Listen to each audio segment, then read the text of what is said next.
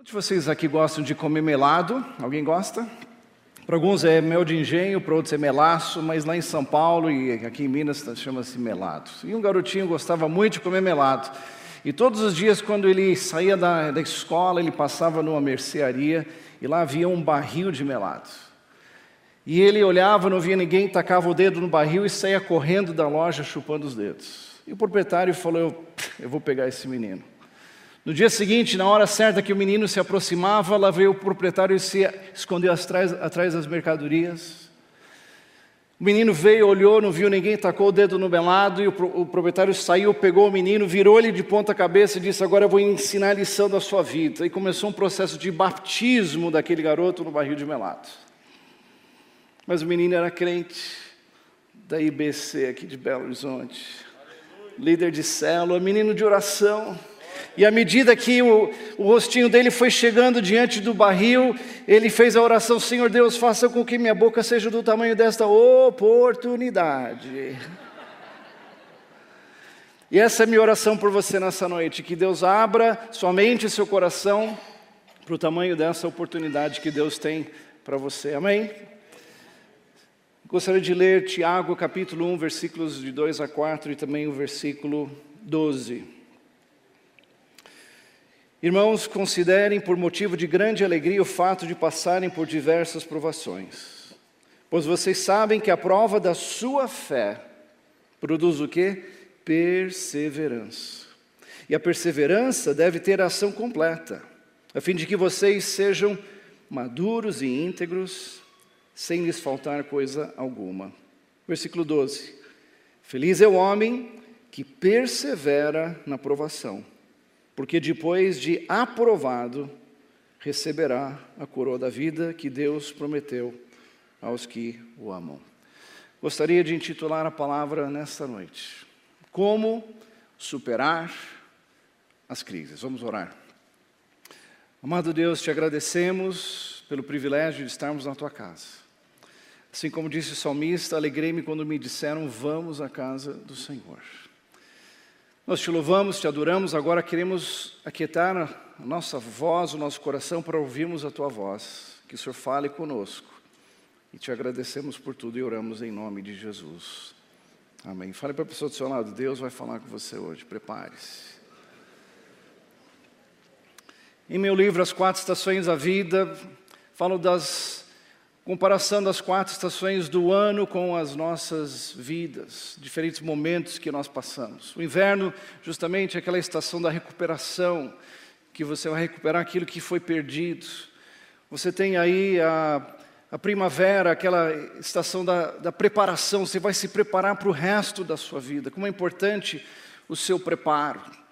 E temos o verão, o verão da produtividade, da realização, da frutificação, onde Deus chamou você para frutificar, para você fazer a diferença no mundo.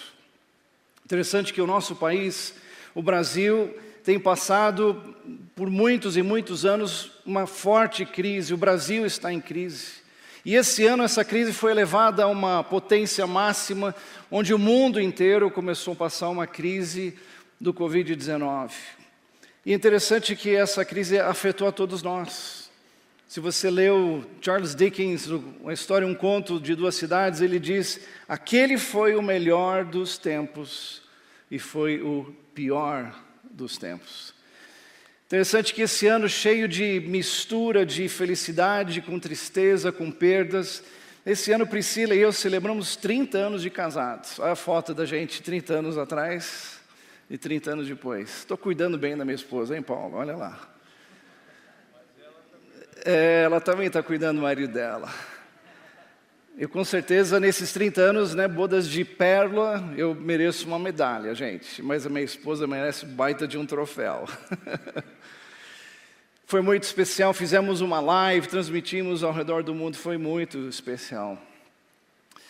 E aí esse ano também, quando todas as minhas agendas de viagens no Brasil e fora foram canceladas, tive a iniciativa de criar projetos com outras pessoas e nesses últimos meses pude escrever em coautoria oito livros com diferentes autores do Brasil, alguns que nunca tinha escrito antes, transformando algo que era difícil em bênção.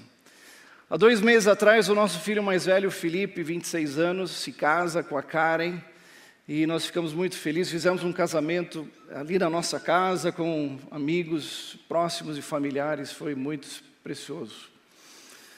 Muitas alegrias, muitas vitórias esse ano. Mas o outono, essa estação de provação, ela começa quando uma folhinha cai de uma árvore. Pode ser uma perda financeira, perda de negócios, relacionamentos, saúde. E para nós, agora, exatamente um mês atrás, uma quarta-feira, nosso filho mais novo, Davi, que havia se formado em Chicago, voltou para casa. Ele estava com um equipamento de televisão e foi fazer uma gravação ali numa represa próxima a Tibaia, em Nazaré Paulista, num barco com alguns amigos.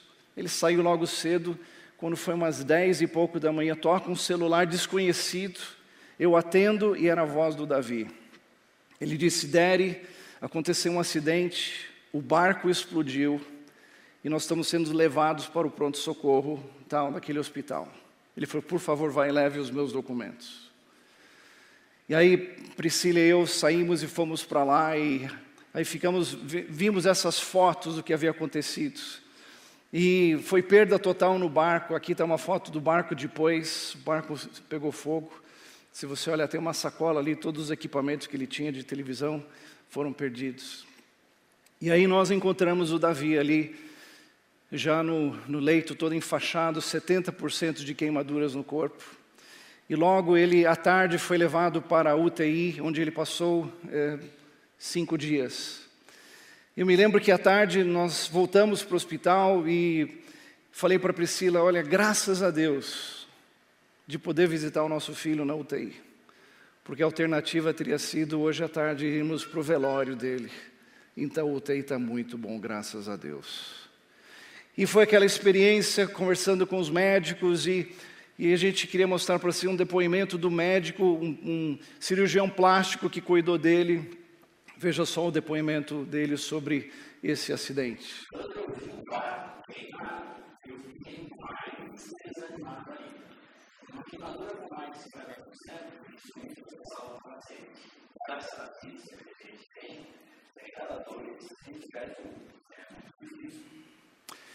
Ele só contou isso para mim essa semana passada.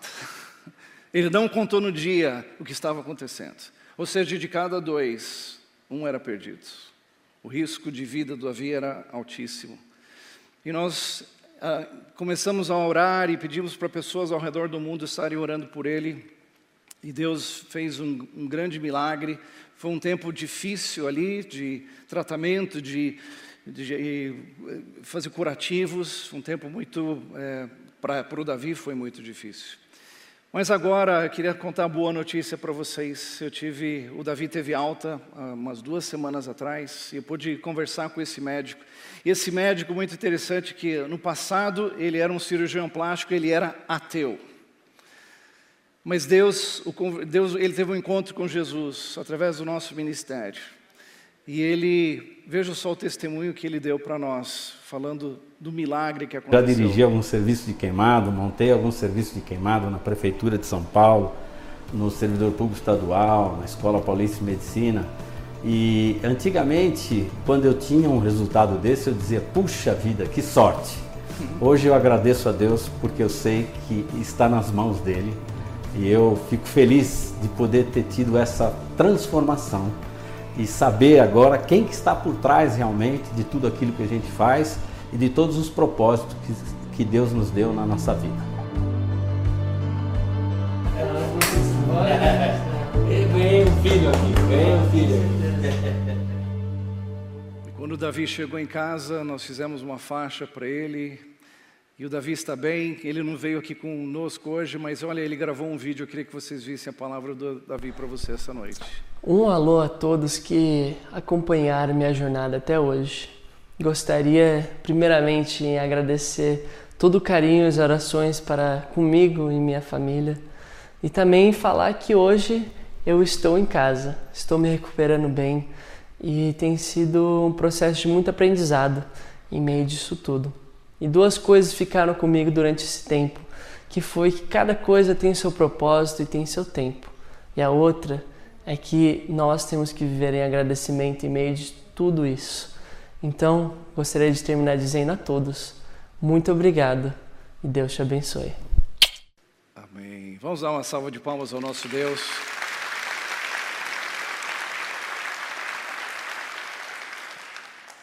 É Deus presente nas nossas vidas, nas nossas maiores dificuldades.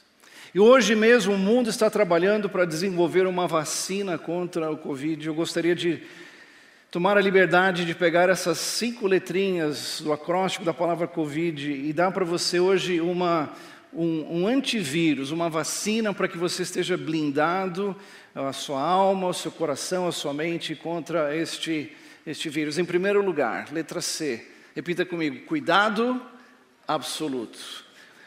Cuidado absoluto. Cuide do seu corpo. A palavra de Deus diz lá em Eclesiastes 3,5 que é tempo de abraçar e tempo de deixar de abraçar. E para nós isso é muito difícil deixar de abraçar. Nós somos um povo muito caloroso e vocês aqui em Minas Gerais mais ainda. Semana passada eu tive a oportunidade, pela primeira vez em seis meses, de poder falar num evento, num encontro de casais ali em Campinas. E eu estava tão feliz de interagir e ver pessoas, mesmo mascarados. E foi tão especial, me sentia como um menininho que estava eh, de castigo no quarto e a mãe falou: agora você pode sair. E eu estou muito feliz hoje de estar aqui vendo vocês, de estar aqui com vocês. É tempo de abraçar, mas tempo de deixar de abraçar. É um tempo de você cuidar também do seu físico, da sua alimentação, você aumentar o seu sistema imunológico, você exercitar, não deixar que a pandemia marque a sua vida simplesmente por um excesso de peso. mas que você possa desenvolver uma saúde que venha fortalecer você. É tempo de você também investir na sua família, você investir nos seus amados. E quantas pessoas, até o, início desse ano, falavam assim: Pastor, eu estou tão ocupado, não tenho tempo para nada, não tenho tempo para minha família, não tenho tempo para os meus filhos. Mas agora Deus deu tempo para você, uma oportunidade para você estar com os seus filhos. E olha o que diz em 1 Timóteo 5,8: se alguém não cuida de, de seus parentes, especialmente da sua própria família, negou a fé. Então aproveite esse momento que você ainda tem para você investir no seu cônjuge. Você está com seus filhos, esse tempo não vai voltar atrás. De vocês conversarem, de vocês gastarem tempo juntos, investirem um na vida do outro. Que, que tempo, que oportunidade maravilhosa que Deus dá para a gente. Seja o terceiro, olha só que oportunidade linda Deus está dando para nós hoje de sermos o terceiro, de servirmos as pessoas. Diz lá em Filipenses 2, 3 e 4: humildemente considerem os outros superiores a si mesmos. Ou seja, quem é o primeiro na sua vida? Deus, Ele é o primeiro. As pessoas vêm em segundo lugar. E que privilégio nós, como terceiro, temos de servir essas pessoas. Eu estava vendo os objetivos, os alvos já para o próximo ano dessa igreja. Já pensou se você ganhar uma pessoa para Jesus, você discipular alguém, você falar de Jesus para alguém, e você ser útil para fazer isso, usado por Deus, que privilégio vai ser.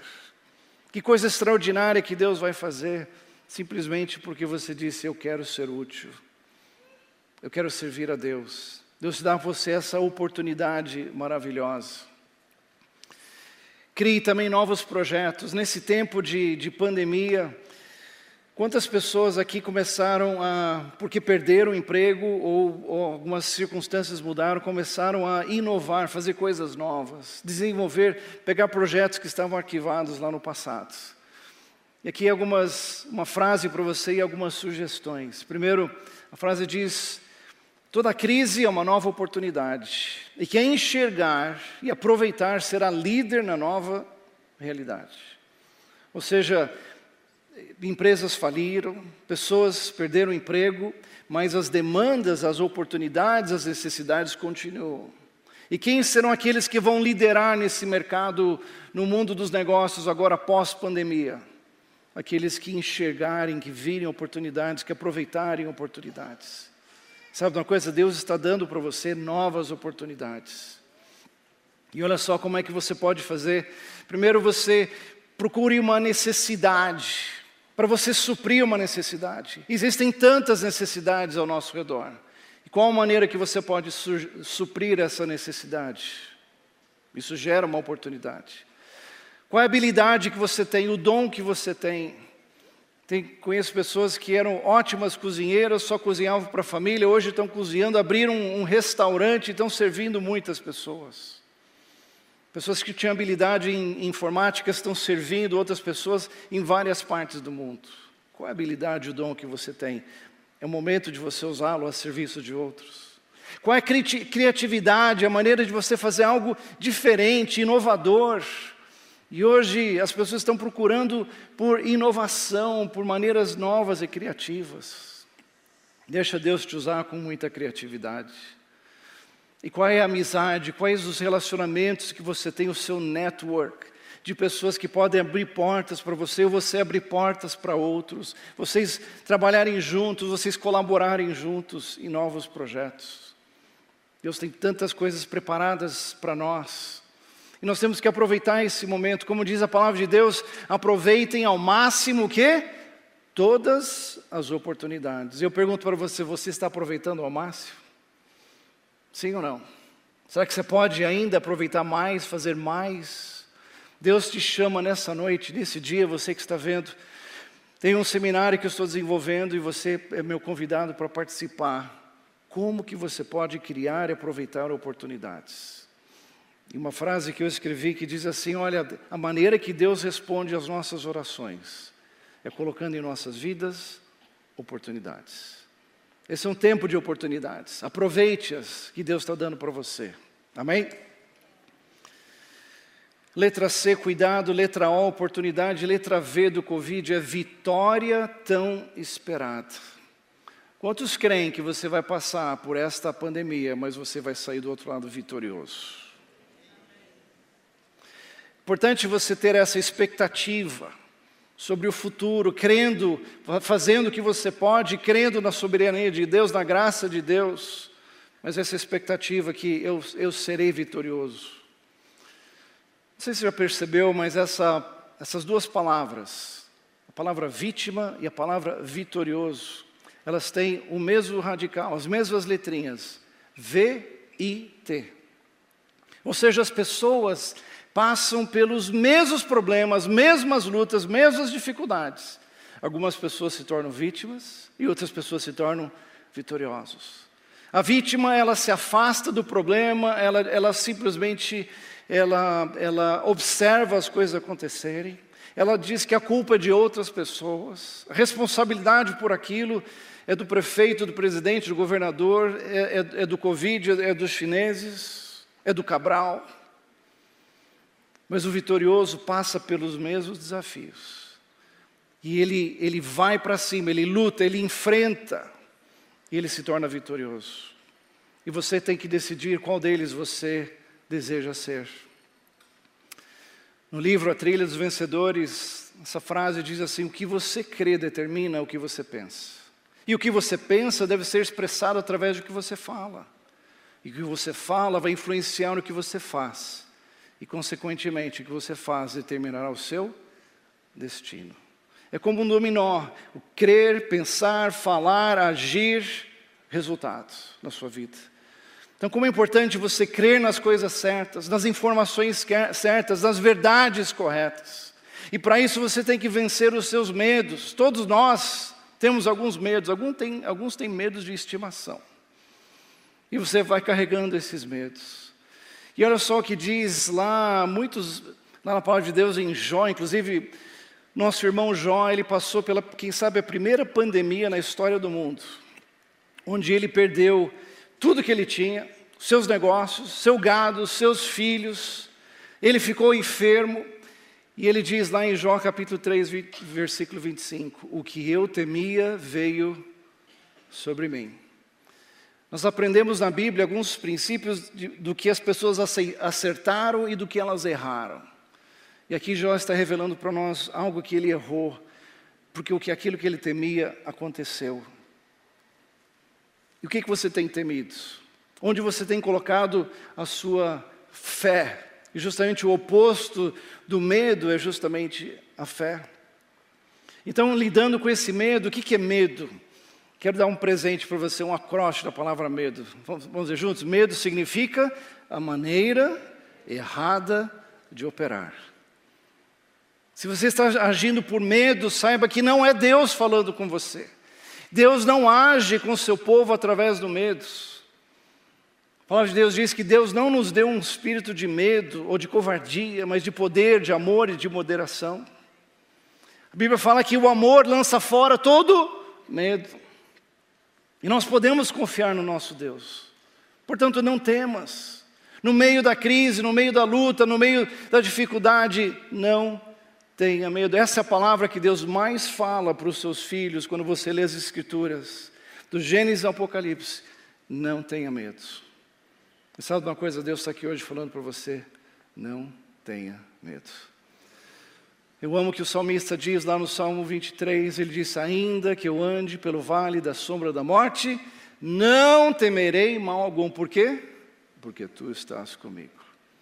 Porque o Senhor é o meu pastor, se Ele é seu pastor, nada te faltará. Você crê nisso? E olha que interessante, ainda que eu ande pelo vale, não é que você vai morar no vale, você vai estabelecer casa, ele não, é, um, é, um, é algo temporário que você vai passar por esse vale da sombra da morte. Você vai passar por ele. E quando Jesus está com você, ele faz toda a diferença. Que texto maravilhoso em Isaías 35, 4. Digam aos desanimados: não tenham medo, animem-se, pois o Senhor Deus está aqui e Ele vem nos salvar. Você crê nisso? O Senhor Deus está aqui, Ele está presente. Então, encoraje, anime aquelas pessoas que estão ao seu redor, que estão desanimados. Diga: Deus veio nos salvar, Ele está aqui conosco.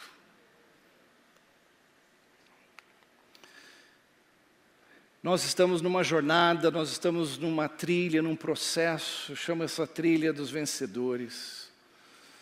E onde nós estamos, Deus está treinando os nossos, o nosso coração, Deus está treinando o que a gente leu agora nesse texto, que essa prova da sua fé deve produzir em você perseverança. E Deus trabalhando para que você, você passe por essa jornada, por esse processo, para que você seja aprovado. E que você seja não somente vencedor, mas mais do que vencedores. É o processo. Nós geralmente não gostamos de processo. A gente quer nós somos a geração McDonald's, a gente quer tudo rápido. Mas Deus é um especialista num processo. Ele, aquele que começou uma boa obra em você, ele vai continuar, vai trabalhar com você. Ele está trabalhando hoje. Deus está falando com você aqui. Coisas maravilhosas. Letra I do Covid. Inspiração necessária. Como nós precisamos de inspiração. Quem é responsável pela sua motivação, sua inspiração, quem é? É você.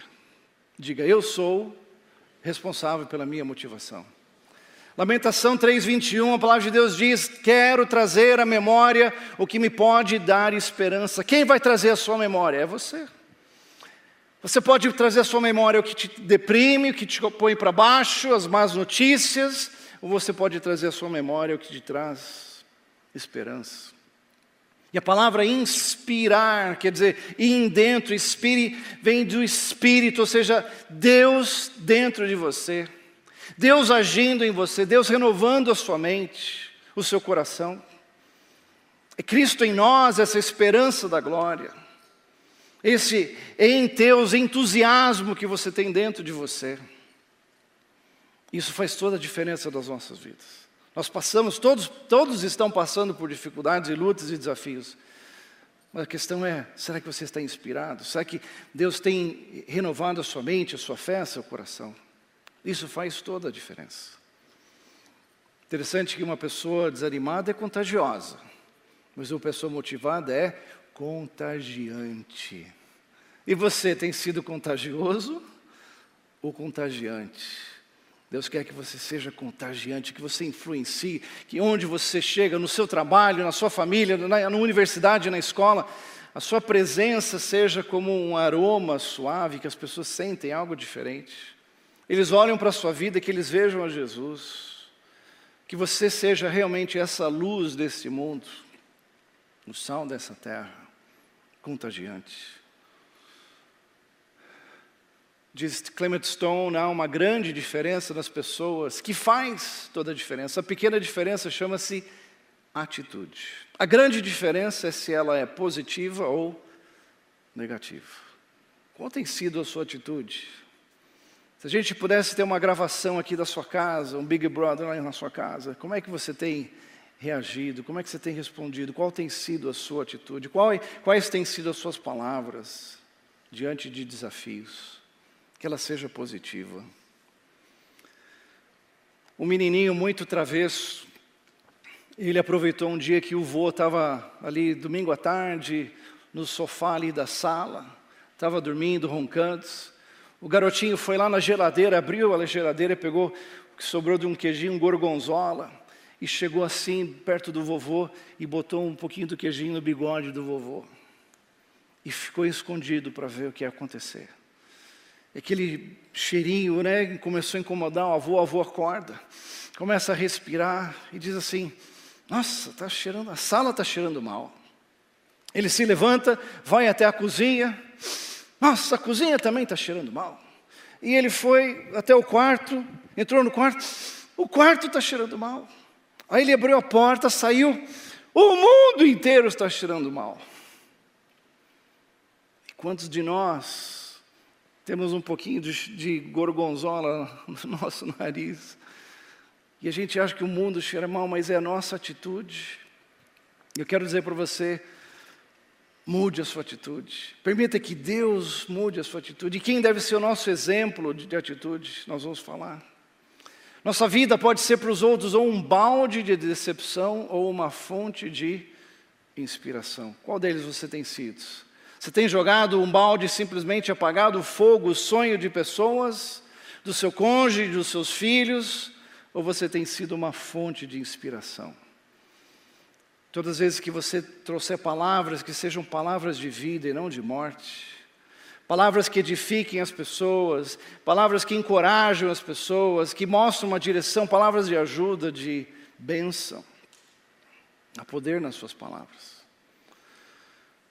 Alguns influenciam quando chegam, outros quando vão embora. Que a sua influência seja essa de inspiração a todos. Tenha, querido, tenha a mesma atitude do nosso Senhor Jesus Cristo. É o que diz lá em Filipenses 2,6, 2,5: seja a atitude de vocês a mesma de Cristo Jesus. Ele deve ser o nosso modelo, deve ser o, o nosso padrão a ser seguido, é Jesus Cristo como ele enfrentou os desafios, a traição, a morte de cruz. Ele não abriu mão daquilo porque ele pensava em você, porque ele amava você, ele foi até o fim. Essa deve ser a nossa atitude de servir, de agir, de ter atitude como a de Jesus Cristo. E por último, a última letra do Covid. A palavra, as palavras Deus presente. Letra D, Deus presente. Você vai dizer, mas pastor, Deus presente, no meio dessa, dessa pandemia, dessa crise, de tantas dificuldades, onde está Deus? Será que Deus se esqueceu de nós? Deus se esqueceu de mim, da minha família, do meu trabalho, da minha saúde, dos meus negócios? Deus deve estar cuidando das outras galáxias, deve ter se esquecido de mim. E sabe uma coisa? Deus continua presente. Ele sim permite que nós venhamos a passar por essas provas, por esses desafios. E Jesus mesmo declarou isso antes de voltar ao céu. Ele disse: Olha, nesse mundo tereis aflições, mas tem de bom ânimo. Ele disse no começo: Olha, eu lhes disse essas coisas para que em mim vocês tenham paz. Como nós precisamos de paz, quando tudo vai bem, é fácil, mas paz no meio das provações, das lutas, das dificuldades, paz no meio da crise. E quem é Jesus? Simplesmente o príncipe da paz. Príncipe da paz. E ele que habita em você, ele pode encher o seu coração de paz. Eu amo aquela história quando Jesus estava com os discípulos e eles foram cruzar ali o mar da Galileia para o outro lado. Uma grande tempestade começou a alcançar aquele barco. E os discípulos, muitos deles experientes como pescadores, ficaram preocupados e Jesus ali dormindo no barco, e eles acordam Jesus dizendo: Jesus, nós vamos morrer. E aí Jesus levanta e antes de repreender a tempestade, ele repreendeu os discípulos e diz assim: Por que vocês estão com tanto medo, homens de pequena fé? O que, que Jesus falaria para você hoje no meio dessa crise? O que, que ele falaria para você? E aí Jesus se levanta, estende os braços e repreende aquela, aquela tempestade, e diz a palavra de Deus que ele se levantou e os ventos, repreendeu o vento e o mar e fez-se completa bonança. Calmo, paz. Isso é interessante pensar que os discípulos passaram por crises, mas quem estava com eles no barco fez toda a diferença. Eu pergunto para você nessa noite: quem é que está no seu barco? Quem é que está no seu barco? Me lembro que no passado a gente cantava um cântico, talvez alguns aqui da velha guarda vão lembrar. Com Cristo no barco tudo vai muito bem, vai muito bem, vai muito bem. Com Cristo no barco tudo vai muito bem, e passe o temporal. Meu querido, minha querida, sabe uma coisa? Quando Jesus está no seu barco, esse temporal vai passar. A diferença de quem está no barco com você. Quem é o Senhor da sua vida. Por isso que nesse momento tantas pessoas estão desesperadas, porque tudo que eles achavam, as riquezas, os bens, o status, a posição, a religião, nada disso serve. Só uma pessoa, é Jesus Cristo. E quando Ele entra no seu barco, na sua vida, muda a sua vida, torna-se Senhor e seu Salvador, Ele muda tudo. Isso faz toda a diferença. O mundo pode estar pegando fogo lá fora, crises, dificuldades. Ou até o barco pode estar pegando fogo, como foi o caso do barco do Davi. Mas Jesus estava lá com ele. Interessante que o nosso filho disse, assim que a Priscila chegou no pronto-socorro, ele disse: Mami, eu poderia ter morrido. Mas ele falou: Mas Deus não quis. Aí ele disse assim: Mas se ele tivesse me levado, eu quero, eu quero que você saiba que eu estou pronto. Por causa de um relacionamento com aquele que está no seu barco da sua vida, que é Jesus Cristo. Ele faz toda a diferença na sua vida. Alguns anos atrás eu recebi um convite para ir para uma conferência com vários palestrantes. E questão de umas duas horas depois, um amigo meu, um palestrante renomado no Rio de Janeiro, me escreve: Mari, você recebeu esse convite? Eu falei: sim. Ele falou: você vai? Eu falei: não, porque eu já tenho um compromisso pré-agendado. Aí ele respondeu assim: bom, já que você não vai, eu também não vou. E eu fiquei lisonjeado: puxa, mas é um bom evento, vale a pena você ir. Ele falou: não, você não vai estar lá, não vai ter graça, não quero ir, não vou. E quando ele falou isso, eu pensei e escrevi a seguinte frase: Se o quem não estiver presente, o que não faz sentido. Para o meu amigo, se o quem, se o amigo dele não estivesse presente no evento, o evento não teria sentido. Para mim, se minha esposa Priscila não estiver presente, o casamento não faz sentido. Se os meninos não estiverem presentes, família não faz sentido. Mas preste atenção: se Deus não estiver presente, a vida não faz sentido. E nesse momento que estamos vivendo, uma oportunidade que Deus nos dá para que Ele faça sentido à nossa vida, que Ele assuma a direção das nossas vidas para sempre. Amém? Portanto, falando nessa noite, como superar as crises. A resposta é muito simples. Covid, vamos lá? Primeiro, cuidado absoluto. Segundo, oportunidade nova. Terceiro, vitória esperada. Quarto, inspiração necessária. E por último, Deus presente. Esse é o segredo. Essa é a vacina que você precisa ter para você enfrentar essa ou qualquer pandemia, qualquer crise na sua vida, você crer nisso e colocar isso em prática na sua vida. Mas antes de concluir, eu gostaria que a gente acelerasse aqui o nosso calendário e vamos para o ano 2040, daqui a 20 anos. Quantos anos você vai ter daqui a 20 anos? Não precisa falar. Mas você já sabe.